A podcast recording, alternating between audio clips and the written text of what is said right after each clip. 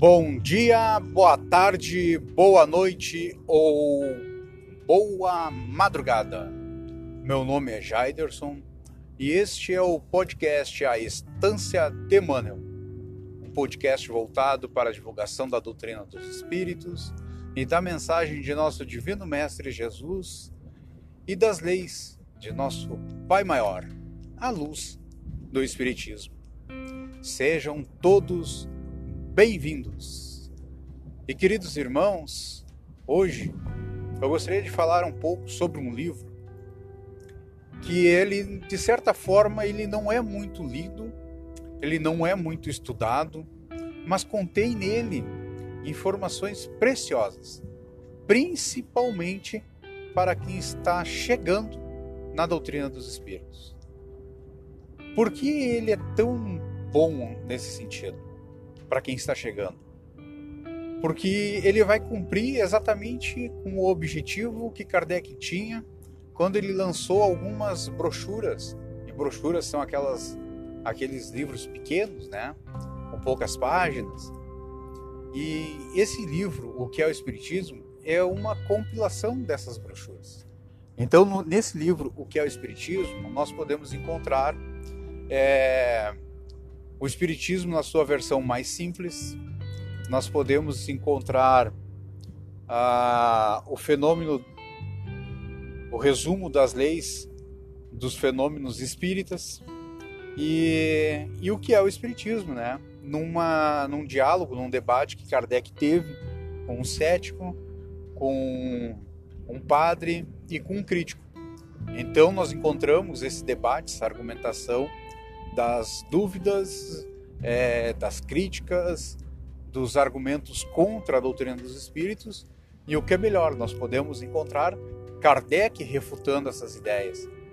E essa refutação ela é tão boa porque, de certa forma, Kardec começa a demonstrar para nós ali qual a linha de raciocínio que nós devemos seguir para é, refutar algumas ideias, algumas opiniões e os limites, né? Até onde nós podemos ir tentando é, explicar e convencer, até onde é útil nós gastarmos tanta energia para convencer alguém. Kardec apresenta isso para nós neste livro. E esse livro, por que, que ele é tão interessante para quem está entrando na doutrina dos espíritos? Porque normalmente é, é muito comum acontecer das pessoas quando chegam dentro da doutrina dos espíritos, elas não terem o hábito de ler. Que é, por exemplo, o que aconteceu comigo. Eu não tinha o hábito de ler, eu não era um leitor. Então, ler é muito difícil, eu não tinha a, a, a mente treinada para a leitura na época. Coisa que hoje já é diferente, hoje eu já tenho. Hoje eu consigo ler tranquilamente por, por horas, né? É, principalmente quando um livro prende. E, e como é que eu comecei na doutrina dos espíritos? Eu comecei justamente naquele momento em que eu estava tentando buscar um entendimento melhor, uma luz, uma compreensão desses ensinamentos de Jesus. Só que eu não conhecia ninguém que fosse espírita. Então eu conversava com um, dizia que era para eu ir falar com o padre, outro que era para eu falar com ir numa missa, um outro lá dizia que eu tinha que conversar com o pastor de uma determinada é, denominação evangélica, mas as primeiras, as primeiras informações que eu coletava, é, elas já não me preenchiam, elas não supriam a minha necessidade que eu tinha, né? É, na época. Até que um dia eu passando numa rua que habitualmente eu não cruzava e encontrei uma casa espírita e por graças a Deus estava aberta naquele momento. Então eu tive a oportunidade de entrar, é, assistir, estava começando os trabalhos, então tive a oportunidade de assistir uma exposição. Gostei muito do que foi falado, do que foi apresentado, da forma como foi argumentado na época. E questionei, quando estava saindo, questionei alguém que estava ali na porta, ah, como é que o que livro é esse? Como é que eu tenho acesso? Qual é o meu contato? O que, que eu preciso? E o cara me indicou o livro dos Espíritos e que é uma boa indicação, uma excelente indicação. Durante muitos anos, eu indiquei para quem estava começando na doutrina dos espíritos justamente o livro dos espíritos. Nada melhor do que a base, né? Mas tá, mas então por que, que agora eu estou indicando o que é o Espiritismo e não o livro dos Espíritos? É justamente porque a gente foi adquirindo um pouco mais de experiência e, e notei que nem todo mundo realmente está pronto para ler um grande livro. É, e o grande livro, quando eu falo, é no número de páginas. Apesar de ser perguntas e respostas, as pessoas olham o número das páginas veem a grossura e acham que não vão ler, que aquilo é muita coisa, coisa e tal.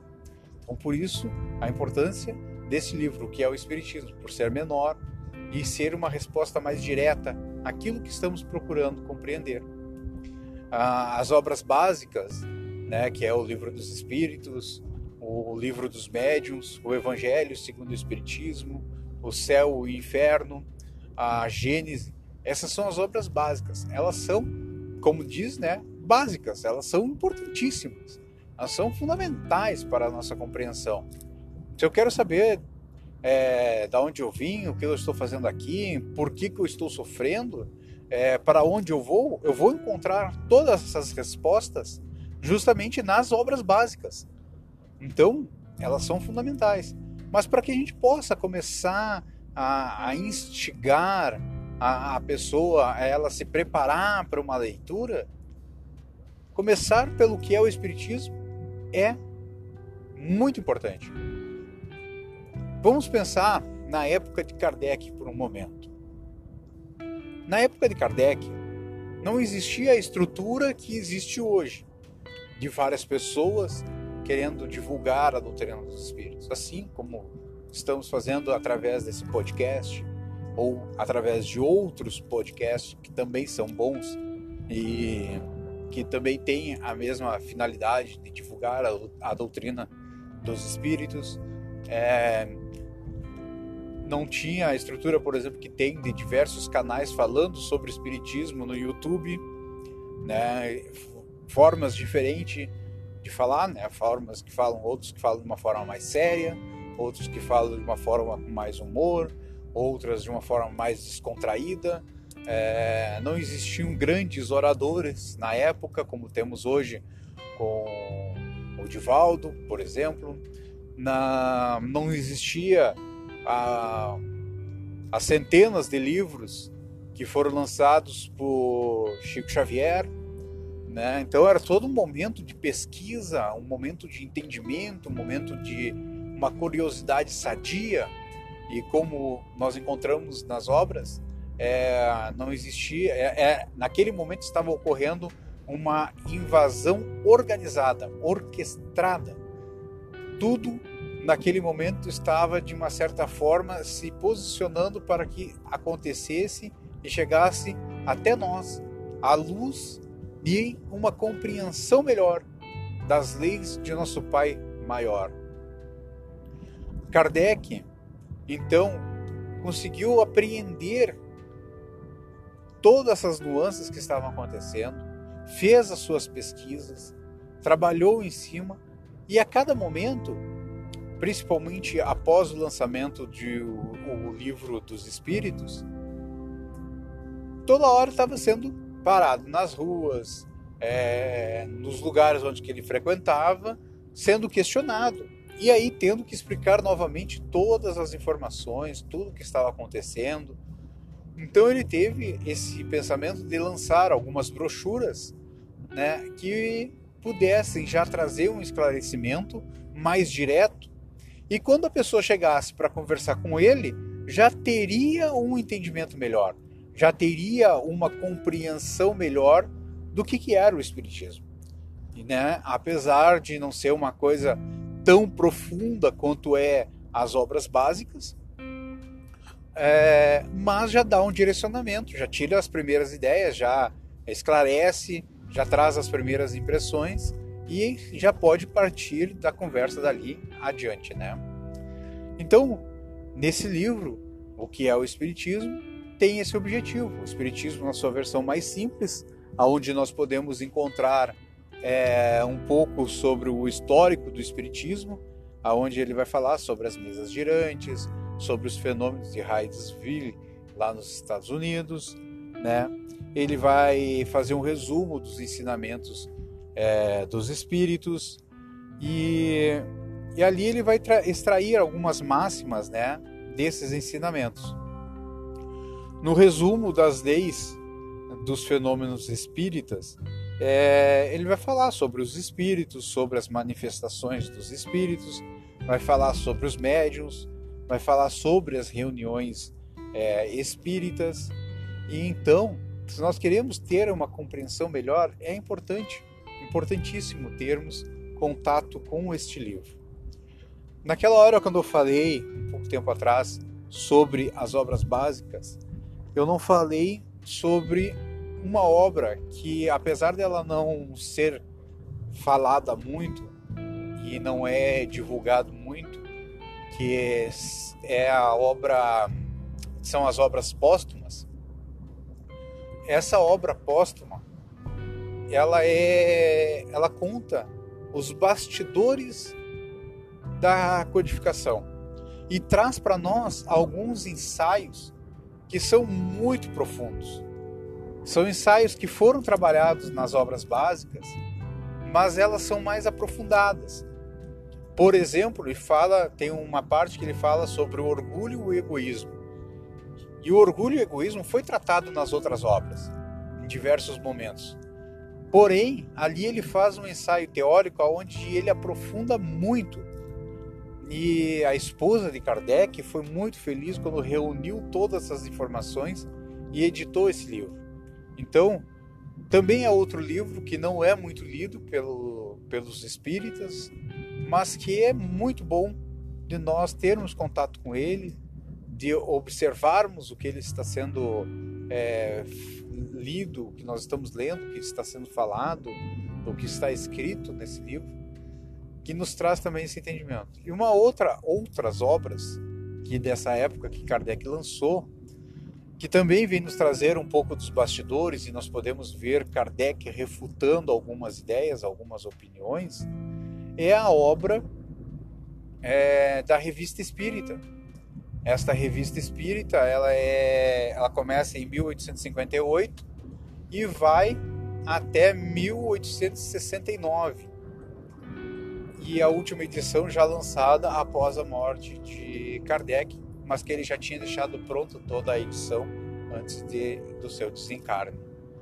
Então, queridos irmãos, para a indicação para quem está começando, dentro da doutrina dos espíritos e quer começar a se aprofundar dentro da doutrina dos espíritos, essa é uma excelente obra para se indicar como o primeiro livro a ser lido ou orientado.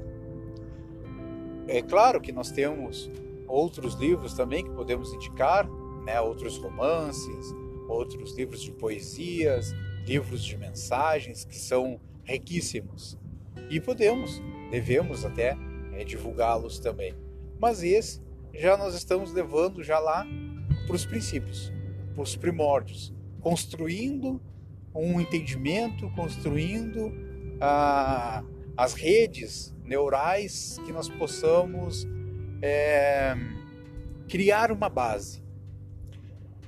Quando eu falo criar uma base, eu queria fazer uma analogia de como é que é essa base. Vamos pensar o seguinte: Vamos pensar numa pessoa que nunca nadou e que ela está interessada até em aprender é, a nadar, mas ela tem medo, ela não sabe, ou, ou se não tem medo, ela pelo menos nunca fez, não tem prática. O que, que ela faz?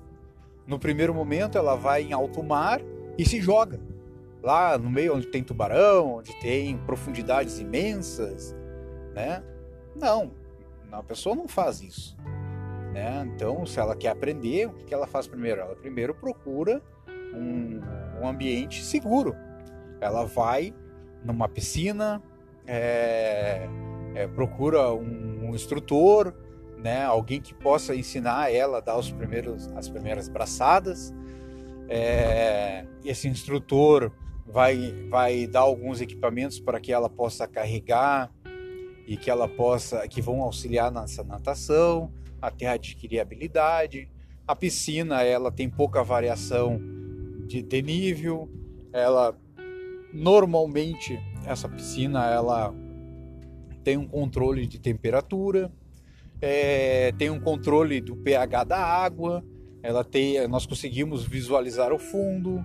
Então existe toda um, uma série de cuidados para que ocorra da forma mais segura possível. Depois que nós adquirimos uma certa habilidade, uma certa técnica, é, nós podemos então nos arriscarmos em uma coisa um pouco um pouco maior. Por exemplo, vou citar aqui um exemplo, nós podemos nos arriscar a, a nadar numa lagoa, porque na lagoa, a, a menos que a gente leve o instrutor, ele já não vai estar mais lá. A menos que seja uma lagoa particular, né, não vai ter controle de temperatura. É possível que encontremos alguns peixes. Então já, já existe uma variação, já existe uma diferença para a piscina. Não vamos, dependendo da lagoa, nós não vamos visualizar o fundo dela. Talvez não saibamos a profundidade. Mas aí nós aprendemos um pouco mais, desenvolvemos um pouco mais nossas habilidades. Então, a partir daí, nós podemos nos arriscar num rio, aonde já muda muito a situação. Além de nós não termos nenhum controle sobre temperatura, sobre nível, nós também não visualizamos o que está na maioria deles, nós não conseguimos visualizar o que está é, abaixo no solo, se tem buraco ou se não tem, a profundidade, a correnteza, se ela está mais forte, se ela está menos forte, se choveu na cabeceira. Então nós perdemos muitos, mas nós podemos desenvolver ainda nossas habilidades, nós podemos, dentro das técnicas que nós aprendemos, nós conseguimos é, nos habilitar um pouco melhor, nadarmos com mais segurança. A partir daí, nós podemos ver então o mar. O mar, nós não temos controle óbvio, nenhum sobre o mar. São ondas, é, é, animais. Então, o que, que nós fazemos? No começo, nós vamos ali pelo, pela beirinha, né? vamos nos arriscando um pouco mais. Alguns mais nadadores mais ah, hábeis já fazem aquelas maratonas de natação dentro do mar, né? Outros já atravessam nem o Canal da Mancha, que vira e mexe, está sendo, tá sendo uma travessia, um desafio de ser atravessado a, através de do nado direto, né? É, então já, mas isso são para nadadores já mais experientes, né? E isso acontece assim, nós temos todo esse cuidado para aprender a nadar, mas muitas vezes não acontece com nós na doutrina dos espíritos. Porque nós não temos muito esse cuidado, é justamente o contrário. Nós queremos conhecer a doutrina dos espíritos e nós vamos dentro de uma livraria qualquer, procuramos algum livro qualquer, que muitas vezes até está escrito espírito, mas não quer dizer que ele tenha uma seriedade Muitas vezes está escrito que é psicografado, mas pode conter algumas informações que não são muito bem claras. Então, nós acabamos fazendo assim. E quando nós falamos em obras básicas, e quando eu estou citando, por exemplo, o que é o Espiritismo, para que nós possamos construir essa base, construir essa rede neural nas nossas mentes, para a absorção de toda a doutrina dos Espíritos, é justamente para que nós possamos estar na lagoa, aliás, na, na, na piscina, num ambiente controlado, aonde vai nos dar aquela base de rendimento, vai nos trazer a luz do esclarecimento, vai nos trazer um direcionamento, uma orientação de como é que são as máximas do espiritismo, os ensinamentos, os argumentos e vai nos trazer esse entendimento melhor né, dos ensinamentos de Jesus. Então, que possamos compreender um pouco mais, que possamos ter acesso a essa doutrina, que possamos ler esse livro. Esse livro ele é muito bom nesse sentido, além de ser essa leitura rápida, uma leitura que em poucos poucos momentos nós passamos nela e já nos dá uma grande base para o que virá depois. E o que virá depois é muita luz, é muitas bênçãos, é muita paz. E é assim, desejando muita paz a todos, que vamos, encerra, vamos encerrando já uma, esse episódio. E eu gostaria de fazer um pedido: que toda dúvida, toda sugestão, toda crítica, uh, toda opinião que viesse, trouxesse através do e-mail estanciademanuel.gmail.com Entre em contato. Entre em contato. Toda participação é muito bem-vinda. E se quiser, para facilitar, até para que a gente possa ter um entendimento mais amplo, coloque também de que localidade está enviando a mensagem. Isso será muito útil para os nossos próximos episódios, aonde pretendemos conversar um pouco mais sobre os outros livros, sobre as obras, as, as outras obras básicas e a indicação de alguns outros livros que também nos traz muita luz, muito entendimento, muito esclarecimento. Então, tenham todos um bom dia, uma boa tarde, uma boa noite ou uma boa madrugada. Que a paz de nosso Divino Mestre esteja em todos os nossos corações. Que assim seja.